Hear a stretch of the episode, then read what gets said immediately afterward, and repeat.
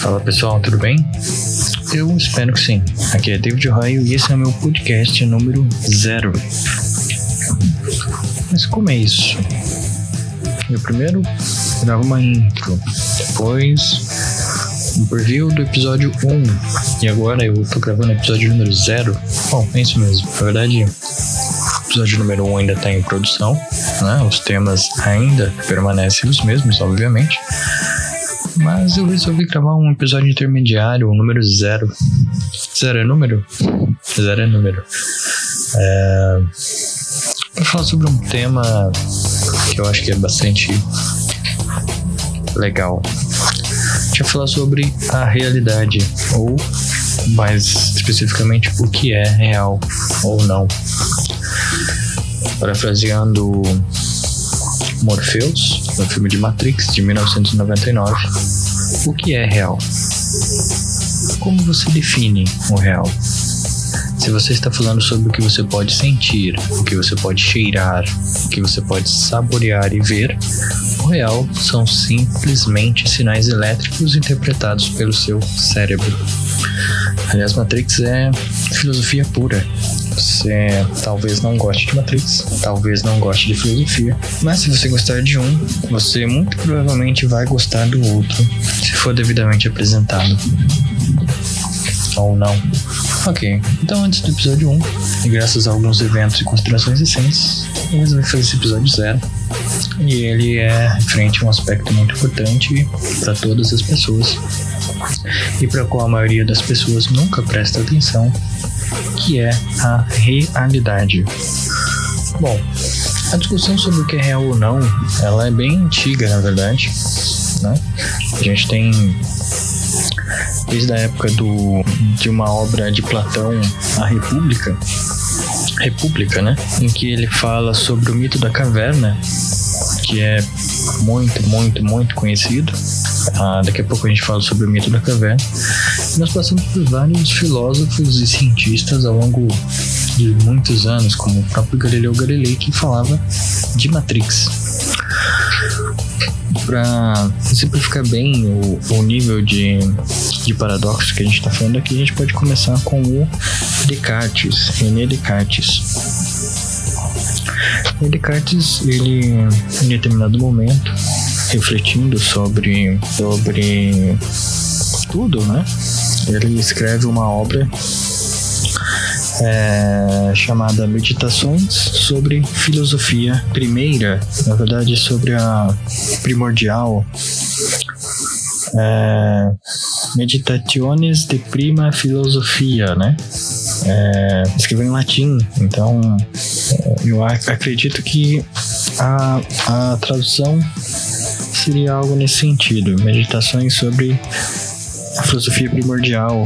Em determinado momento ele cita é, um conceito de um que algumas traduções falam que é um demônio, né? Outras falam de um gênio maligno. Basicamente a mesma coisa, uma entidade superpoderosa. Em que ele fala: irei supor, então, não a existência de uma divindade, ou seja, não Deus, mas sim um gênio maligno, que é ao mesmo tempo sumamente potente e enganoso, e que esse gênio empregue todo o seu talento para me enganar. Vou acreditar que o céu, a terra, as cores, as figuras, os sons e todas as coisas externas são nada mais do que ilusões de sonhos que essa criatura emprega para me iludir. Descartes foi um filósofo importante e um matemático muito mais importante. O eixo cartesiano que nós usamos como base de muitos dos grandes avanços matemáticos e computacionais é de autoria dele, né? Ele estava muito louco quando falou isso? Não, não. Na verdade, a gente pode reproduzir mais ou menos a lógica do Descartes para você entender como que é, funciona esse paradoxo da realidade. Então vamos lá. Ah, imagina que nós estamos no futuro, um futuro muito avançado, em que uma civilização humana ou pós-humana ou alienígena que seja, tem uma tecnologia muito avançada de controle e de manter uma estrutura biológica viva, ok? Imagina que você sofre um acidente por alguma condição ou não e o seu cérebro é separado do seu corpo. O cérebro vive sem o corpo? Hum, vamos supor que a gente está falando de uma tecnologia suficientemente avançada para manter o seu cérebro vivo em uma espécie de, de tanque de nutrientes que fornece oxigênio e nutrientes para o seu cérebro continuar vivo. E além disso, ele tem lá um conjunto de eletrodos conectados no seu cérebro e esses eletrodos é, transmitem impulsos eletromagnéticos para o seu cérebro e induzem pensamentos e sensações e criam realidades virtuais inteiras. Se você imaginar essa situação, eu te pergunto, como é que você pode saber que nesse exato momento não é isso que está acontecendo com você? Ah, não, mas isso é muita loucura, porque eu consigo tocar nas coisas, eu consigo sentir a textura, eu consigo olhar para alguma coisa, eu vejo as cores. Tem uma coisa bastante interessante que nem todo mundo se liga nisso, é que os seus sentidos, eles não estão nos órgãos que captam eles. Na verdade, os órgãos que captam, eles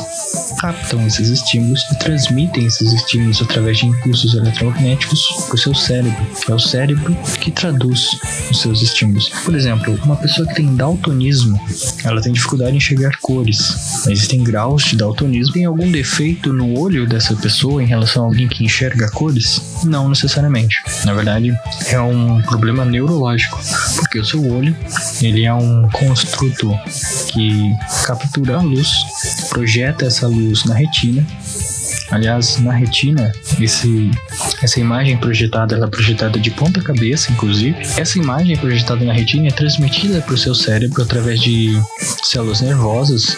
Você tem lá cones, bastonetes, enfim.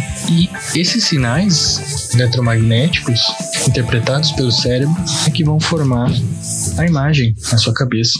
E essa imagem não vai estar tá de ponta cabeça, né? não vai estar tá na, na posição correta.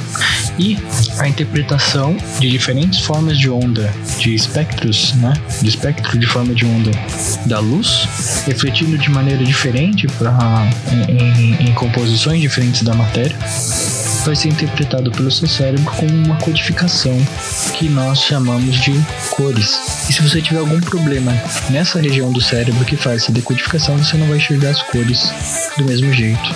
Ou, por exemplo, os casos em que você tem uma pessoa que tenha esquizofrenia. Uma pessoa que tem esquizofrenia ouve ou vê coisas que não estão lá. Mas ela vê, ela ouve, como que não está lá? Porque tudo que nós vemos ou ouvimos não está necessariamente lá, está na nossa mente, passa pela nossa mente, é interpretado pela nossa mente. Então vamos voltar naquele exemplo do seu cérebro flutuando num tanque de nutrientes. Partindo do ponto de vista lógico, o que é que você pode presumir que pode te dizer que você de fato exista? Bom, se o que você toca, o que você vê, o que você sente de cheiro, de sabor, é na verdade impulsos eletromagnéticos interpretados pelo seu cérebro, você não pode afirmar, sem a menor sombra de dúvida, dentro desse experimento, que tudo que você toca, que tudo que você vê, que tudo que você sente realmente exista. Nesse contexto, o que, é que você pode dizer que existe? Bom, você tem uma consciência, mas você tem mesmo uma consciência? Quer dizer, e se você não for uma consciência biológica?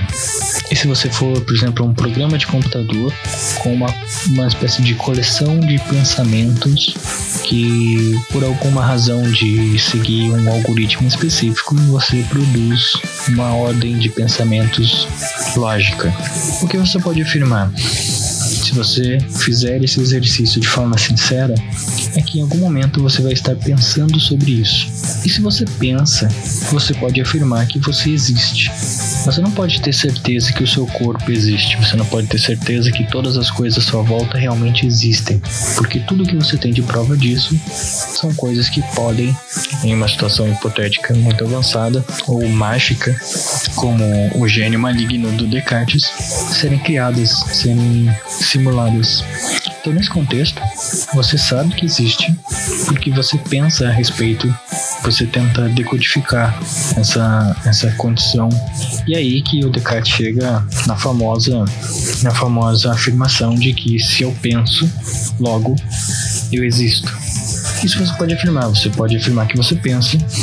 Bom, tudo bem, nem todo mundo pensa muito bem, mas todo mundo pensa, ainda que mal. Você pode afirmar que você existe. Legal. Então vamos voltar lá no passado, mais no passado, até República, até Platão. Bom, Platão escreveu um mito, um mito da, da caverna. Eu até separei aqui um trecho. Eu vou, eu vou ler esse trecho para exemplificar mais ou menos o que é. Imagina a maneira como segue o estado da nossa natureza relativamente à instrução e à ignorância. Imagina homens numa moradia subterrânea, em forma de caverna, com uma entrada aberta à luz. Esses homens estão aí desde a infância, de pernas e pescoço acorrentados, de modo que não podem mexer-se nem ver senão o que está diante deles, pois as correntes os impedem de voltar a cabeça, de virar a cabeça, né? A luz chega-lhes de uma fogueira acesa numa colina que se ergue por detrás deles. Entre o fogo e os prisioneiros passa uma estrada ascendente. Uma estrada subindo, né? Tipo uma, uma rampa. Imagina que ao longo dessa estrada está construído um pequeno muro, semelhante às divisórias que os apresentadores de títeres armam de, diante de si e por cima das quais exibem as suas maravilhas. Os é, aqueles bonecos, né, fantoches presos por linhas. Ah, ok, continuando. Imagina agora, ao longo desse pequeno muro, homens que transportam objetos de toda espécie, que transpõem estatuetas de homens e animais de pedra, madeira e de toda espécie de matéria. Naturalmente, entre esses transportadores, uns falam e outros seguem em silêncio. O que acontece aí é que as pessoas acorrentadas que viveram a vida inteira dentro da caverna só veem a sombra do que é projetado lá do lado de fora.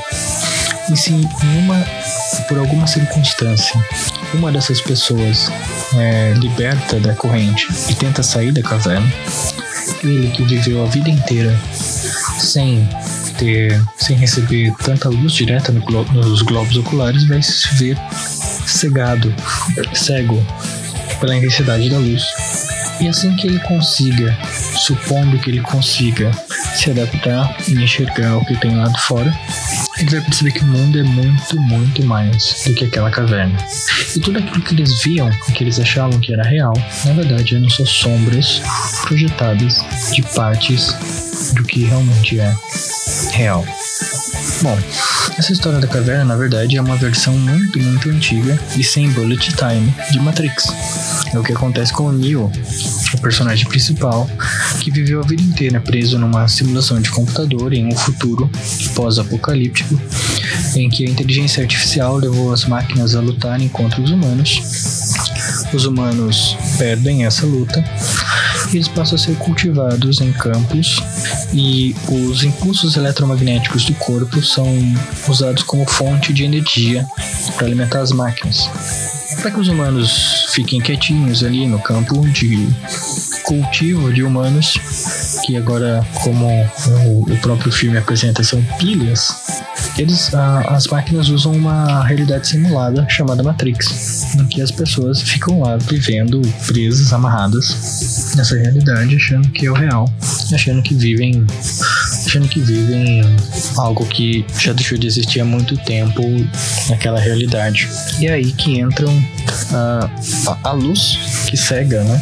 Porque quando Neil sai da, do campo de, de cultivo de humanos, ele entra em choque.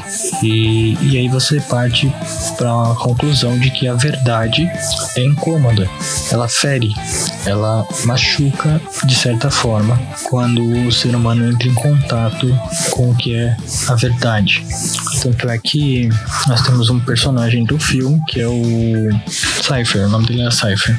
Ele faz um acordo com os agentes lá, que são softwares, porque ele quer voltar para Matrix, porque ele não aceita a realidade como ela é. Seria o mesmo que um dos libertos da caverna do Platão quisesse voltar a viver dentro da caverna. Porque a realidade inventada, ou aquela na qual os seres humanos querem acreditar, é muito mais confortável. Mas por que que, você, que a gente tá falando sobre isso, né? Tipo, a gente vive na Matrix? Ou a gente vive numa caverna? Talvez. Na verdade, ah, não faz muito tempo, em, no ano de 2003, 2003, um, um físico chamado Nick Bostrom, ele publicou um artigo é, que causou um certo rebuliço e desde então alguns dos grandes pensadores têm dedicado algum tempo para falar sobre isso. E ele afirma, ele faz na verdade, ele começa, e, e, o artigo dele é baseado nisso, em três afirmativas, né? Uma de que a espécie humana muito provavelmente virá a ser extinta antes de, a, de alcançar um estágio de pós pós-humano, né? O, o, possível próximo estágio da evolução. Mais pra frente a gente vai falar sobre isso também. Uh, aí a segunda afirmação dele é que qualquer civilização pós-humana é, dificilmente vai ro rodar um, um número significativo de simulações da sua própria trajetória evolucionária ou variantes da sua trajetória evolucionária. Tipo, Vamos supor que o ser humano alcançou o pós-humanismo, nós ficamos super avançados nessa, nesse contexto. Dificilmente a gente vai parar o que é que a gente esteja fazendo para rodar simulações de como foi a nossa evolução até chegar ali ou de variantes disso.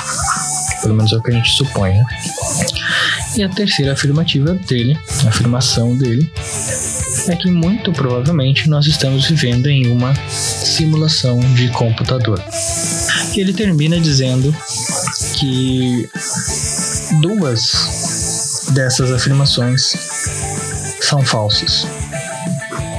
Uh, isso ficou aberto a muitas interpretações, mas desde então várias pessoas têm tentado confirmar ou não que nós vivemos em uma realidade simulada. Nós temos grandes, grandes nomes que já se pronunciaram sobre isso, o próprio Elon Musk, o famoso Elon Musk, que está tentando chegar a Marte, é, colonizar Marte, ele acredita na hipótese da realidade simulada. A realidade simulada ela é revisitada periodicamente por muitos autores e pensadores ao longo da história.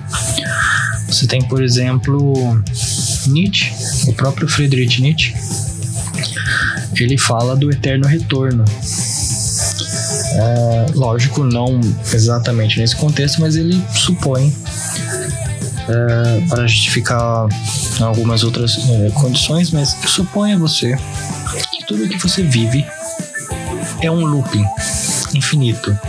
O que, o que quer que você esteja fazendo agora, você é condenado a repetir isso por toda a eternidade.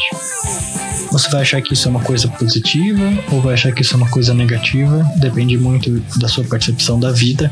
Você talvez pense que isso é um presente ou que isso é um castigo.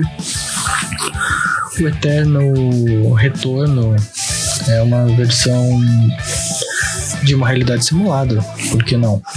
É, para te fazer pensar sobre as suas ações, sobre o que você tem feito ou não tem feito isso poderia ser ou não um castigo para você, se você tiver que reviver isso infinitamente. Tá bom? Aí agora a gente vai falar de alguns aspectos um pouco mais avançados. Bom, a física, a física como nós a conhecemos, ela é subdividida em alguns grandes períodos de avanço da história. Então, você tem o Newton, com a física uma física clássica, né? É, toda aquela história da maçã caindo na cabeça, o cálculo vetorial de força, a questão da ação e reação até a entropia, enfim. E isso passa por um, uma grande mudança, né? uma quebra de paradigma, por assim dizer, quando surge o Albert Einstein com a física relativista, quando a gente passa a compreender a ideia de relatividade. E aí você, você passa a considerar que, que tudo é, é, existe relativo a alguma outra circunstância. Na verdade, você assume uma visão do mundo que ela seria relativa. Vamos, vamos exemplificar isso. Ah, vamos supor que você está lendo um livro, ok? Você está lendo um livro, ah, um livro bem legal, você está gostando dele, enfim. Está sentado em algum ponto da sua casa lendo o livro e aí você levanta, deixa o livro em cima da mesa, uma mesa que esteja próxima de você e vai fazer alguma outra coisa, sei lá, tomar água ou ir ao banheiro. Você imagina que o livro que você deixou ali em cima da mesa continue ali em cima da mesa. Você está supondo que o livro existe mesmo que você não esteja ali para vê-lo ou tocá-lo. Essa é uma visão, uma visão mais tradicional e clássica, que é uma visão do mundo como mecanística. E vamos supor que se você deixar de ver o livro, ele não deixa de existir. Então você entende que todos os objetos têm a sua própria existência individual. Até aí tudo bem. É como todo mundo imagina que são as coisas. Isso mudou um pouco quando o, o Einstein ele cria, ele traz toda uma série de conceitos relativistas e aí, aí as coisas existem de forma relativa a alguma outra coisa. Então, por exemplo, o seu livro ele existe, aliás sobre isso é interessante dizer. A maioria das pessoas acredita que nós vivemos em três dimensões: é, altura, largura e profundidade, altura, largura e comprimento, enfim. Essas são dimensões de que, que determinam o tamanho é, e a partir dela nós, calculamos uma série de outras grandezas, mas quando você existe, você existe também em determinado local e em determinado momento. O que determina o seu local é o conjunto de eixos, né? O eixo X, Y, Z, enfim, as três dimensões espaciais, mas você existe no espaço em determinado momento do tempo. Então, na verdade, nós vivemos em uma realidade de, formada por pelo menos quatro dimensões. Quando você existe, você existe em um local, em um determinado momento do tempo. Acontece que o tempo é relativo. Em determinado momento, nós passamos a compreender que não existe o conceito clássico de um único tempo do qual todos nós nos servimos. O tempo, na verdade, não é um único, uma única força.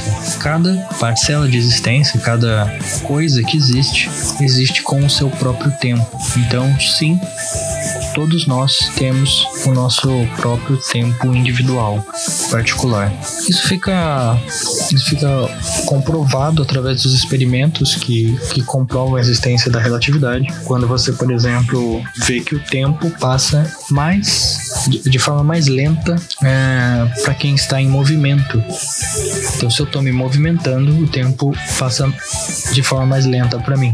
Isso é, é diretamente proporcional à velocidade com que eu me movimento ou talvez inversamente proporcional se você quiser considerar a velocidade da passagem do tempo. Então, se eu me movimento a uma velocidade maior do que alguém que está parado ou andando, estou viajando no tempo em relação a essa pessoa, porque o tempo para mim está passando mais devagar. Por consequência, eu estou indo para um momento do futuro que aquela pessoa vai alcançar também, mas num tempo muito mais rápido. E aí surge aqueles aqueles clássicos paradigmas em que uma pessoa sai do planeta Terra, viaja na velocidade da luz e quando ele retorna, tudo mudou. Passaram-se muitos, muitos anos, as pessoas que ele conhecia já envelheceram ou morreram, porque o tempo para essa pessoa que supostamente viajaria na velocidade da luz é, passou muito mais devagar do que as pessoas que estão na Terra. Tá, mas por que, que isso é interessante? Por que, que isso é importante? Porque a física passou por uma outra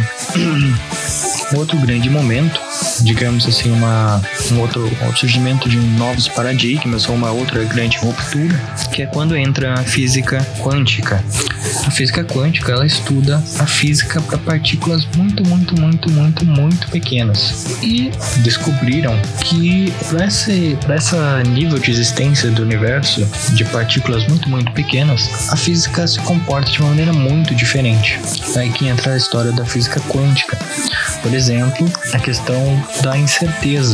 Na verdade, começaram a perceber que eu não tenho como ter certeza da posição que uma partícula assume enquanto eu não estou olhando para ela. Porque sempre que eu olhar, porque sempre que eu olho para uma partícula, eu consigo realizar uma medição dela. Mas quando eu não estou olhando, quando eu não estou olhando para essa partícula, ela se comporta de uma maneira diferente. E a gente chega num, num momento de citar o grande paradoxo, o, o enunciado do Schrödinger. Ele fez isso para criticar, na verdade, para dizer o quão absurdo é algumas particularidades da, da física quântica, como por exemplo a, a, o estado de, de superposição quântica, em que na ausência de um estado definido e definido por um observador, pelo ato de observar, determinada partícula assume um superestado de superposição em que ele assume possibilidades distintas simultaneamente. Tem o caso do, do enunciado do gato, preso numa caixa com um contador Geiger e uma partícula que pode, uma partícula que pode ou não entrar em reação e, se ela entrasse em reação, um, um vidro de uma substância tóxica e altamente volátil entrei em contato com o ambiente interno da caixa e mataria o gato. E mataria o gato. E o anunciado dizia, né? Tentava pelo menos mostrar o quão absurdo é a situação, porque enquanto a caixa está fechada, o estado de superposição quântico nos leva a, a considerar que o gato está vivo e morto ao mesmo tempo. Vivo e morto ao mesmo tempo. Isso é bem louco. E aí, e aí que entra uma abordagem um pouco mais recente, talvez perturbadora para algumas pessoas, que propõe que propõe que a realidade ela é relacional de acordo com a interpretação. Então, então pensando no exemplo do gato, para nós ele está em um estado indefinido de vivo ou morto, e aí nós presumimos que são ambos. E para o próprio gato, a condição dele já está bastante definida, vivo ou morto. Ocorre que são duas circunstâncias distintas da realidade e ambas estão corretas. E aí que a gente cai num, num outro paradoxo que o que determinaria, de acordo com, com algumas concepções quânticas clássicas, que o gato está vivo ou morto é o fato de haver um observador, ou seja, é o fato de abrir a caixa que faz com que somente uma das duas condições seja real. Então, imagine isso: o gato viveu ou morreu. Mas eu só vou saber isso quando eu abrir a caixa. Vamos imaginar que a caixa está na sua frente agora e o gato está lá dentro. Nesse momento, ele está vivo e morto ao mesmo tempo. No futuro, alguns instantes no futuro, você abre a caixa e o fato de ver, o fato de, de, de ser um observador, faz com que esse estado de superposição deixe de existir para que seja apenas um único estado, que aí você determina o destino do gato, simplesmente por olhar dentro da caixa. Veja que no momento em que você está olhando a caixa fechada, o gato está vivo ou morto. No seu momento futuro, em que você abre a caixa, ele está vivo ou morto. A sua ação no futuro de abrir a caixa modifica a condição presente do gato estar vivo ou morto.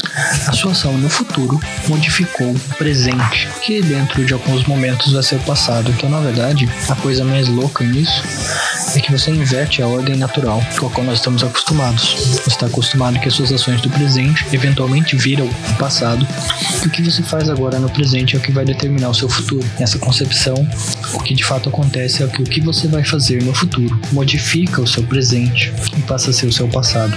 Bem louco, né? E agora, para finalizar, vamos abordar um, um outro aspecto do que é real ou não mas bem mais simples e ao mesmo tempo bastante interessante. Realizando algumas experiências com grupos de chimpanzés E assim como nós, chimpanzés eles são altamente sociáveis. E existe um chimpanzé que é o alfa, que comanda um determinado grupo. O que descobriram é que esse chimpanzé, para ele ser o alfa, ele não necessariamente é o mais forte, mas ele é o que melhor se relaciona. Então ele ele, ele interage com os outros chimpanzés, ele acaricia, ele está presente, ele é simpático, ele assume a posição de liderança.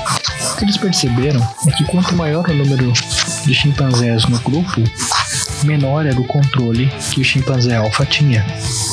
Então, em determinado momento, quanto maior uh, o número de indivíduos dentro de um grupo, menor era o controle daquele que comandava. Apesar de eu estar falando do chimpanzé, esse é um experimento social muito válido dos seres humanos. Quanto maior é o grupo de humanos que você lidera, menor é a eficiência da sua liderança, porque quanto maior é o número de pessoas, mais difícil é manter a coesão. E aí, em determinado momento, os seres humanos criaram mecanismos para que você consiga interagir com grandes grupos, ou comandar ou dominar grandes grupos. É o caso das ficções. Uma ficção, ela é uma história, um construto imaginário que nós assumimos e decidimos acreditar naquilo por alguma circunstância. Isso nos permitiu grandes avanços. Vamos falar, por exemplo, sobre um determinado momento em que não existiam empresas houve um momento na história em que não existia nenhuma empresa. As pessoas fabricavam coisas, eles eram uh, artesãos. Se eu fabricasse algo e vendesse, e isso desse problema, que alguém quisesse ah, criticar, processar, ocupar, é, exigir os direitos, isso não ia ser feito contra uma empresa, isso ia ser feito contra um indivíduo, contra aquele artesão que produziu aquilo. Repare que o artesão, nesse contexto, ele é real, é um ser humano. Ah, em determinado momento, alguém teve uma brilhante ideia de criar uma empresa. E aí você precisa fazer um pequeno exercício de imaginação. O que é uma empresa? Bom, alguém pode dizer, uma empresa é, um, é formada pelos profissionais que trabalham nela. Se eu tiver 150 funcionários numa empresa, eles são a empresa. Tá, vamos supor que 150 funcionários foram demitidos, se admite outros 150 funcionários. Aqueles funcionários saíram, mas a empresa não deixou de existir. Ou você demite todos os seus funcionários, não contrata mais nenhum ser humano e coloca um robô para trabalhar no lugar deles. Você vende que os robôs vão construir. Veja, a empresa não é o conjunto de funcionários. Bom, então a empresa é um conjunto de sócios.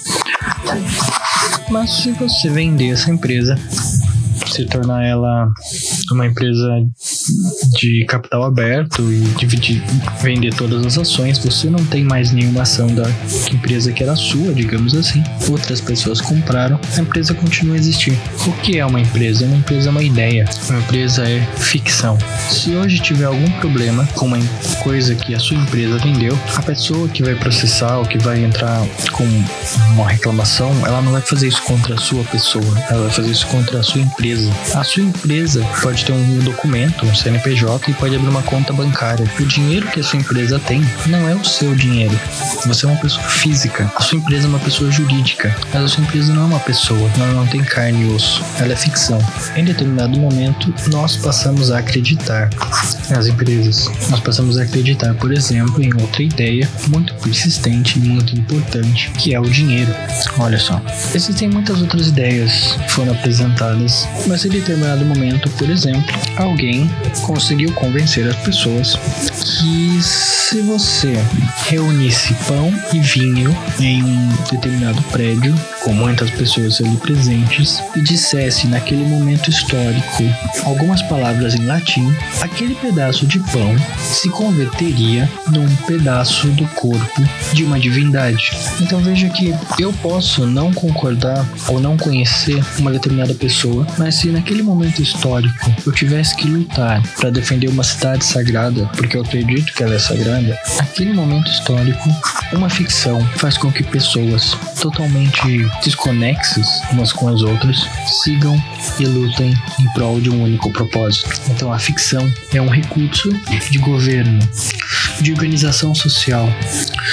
Então entenda que a ficção ou o irreal, aquilo que não é material, aquilo que não é real, é parte essencial para que as nossas sociedades funcionem como elas são. essas ficções, essas realidades imaginadas, esses construtos sociais não são mentiras. Entenda, existe uma diferença. Eu posso, por exemplo, dizer que algo que eu sei que não é real é real e eu vou estar tá mentindo. E aí vale a pena fazer um, um pequeno adendo a Emmanuel Kant em seu livro A Crítica da Razão Pura. Ele nos, nos diz o porquê, de uma forma muito lógica, nós não temos o direito de mentir. Você pode mentir? Pode, mas não é um direito. Você não tem esse direito. Por quê? Porque quando você tem um direito, você presume que é um direito que todo mundo tem que ter. Ou pelo menos. Uh de forma justa se você tem o direito a algo.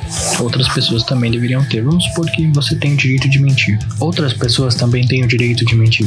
E se você sabe, se é institucionalizado que alguém pode mentir, você não vai confiar totalmente nessa pessoa. É como um jogo de poker. Já está institucionalizado que durante o jogo as pessoas vão mentir, as pessoas vão blefar. Então você não vai confiar cegamente. Você pode ser enganado, mas você não vai lá para confiar. E a mentira é, por definição, momento em que você faz com que alguém acredite que algo que não é verdade é verdade. Essa pessoa está presumindo que pode ser uma mentira, se ela presume e ela for suficientemente esperta, ela não vai acreditar que aquilo seja uma verdade. Logo, você, se tentar exercer como um direito o ato de mentir, anula, por definição, a aplicação do que é mentir que você não vai conseguir enganar todo mundo, porque todo mundo vai presumir que você está tentando enganá-los e não vão acreditar em você. Ok.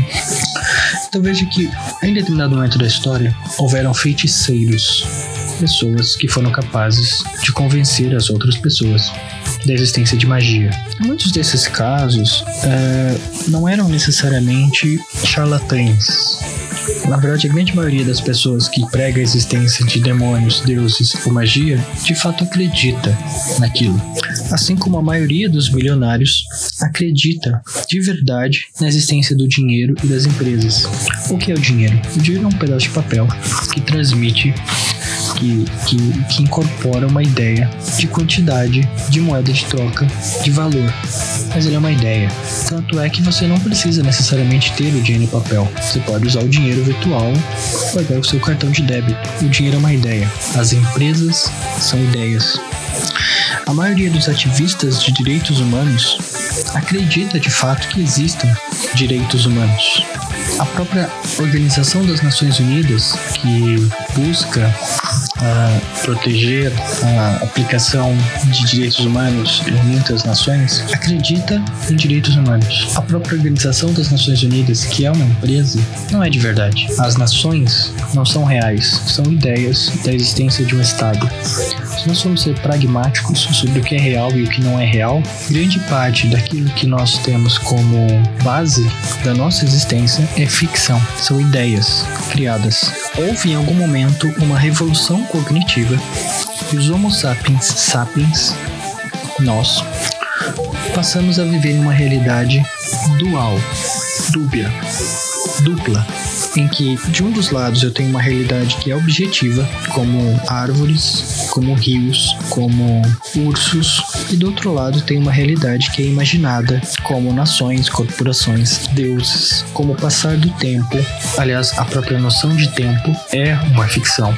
Tudo bem que é um pouco mais complexo, a gente pode falar sobre tempo em outro momento, mas em determinado momento, a realidade imaginada, a nossa realidade imaginada, se tornou mais poderosa e mais importante do que nossa realidade objetiva, de modo que a própria sobrevivência da nossa realidade objetiva depende hoje da nossa realidade imaginada, depende de entidades imaginadas, como nações, corporações ou deuses. Bom, basicamente é isso. A gente vai encerrando por aqui. Deu para trabalhar um pouco sobre alguns conceitos interessantes de forma superficial, algumas pinceladas, mas para fazer com que você tenha um pensamento estimulado na direção do que é de fato real. O que é real? E projeções foi o nosso episódio zero. Agora, na sequência, em breve, nós teremos o nosso episódio número 1 um, falando sobre filosofia, biologia, transhumanismo e catastrofismo. Obrigado por me ouvir e até logo.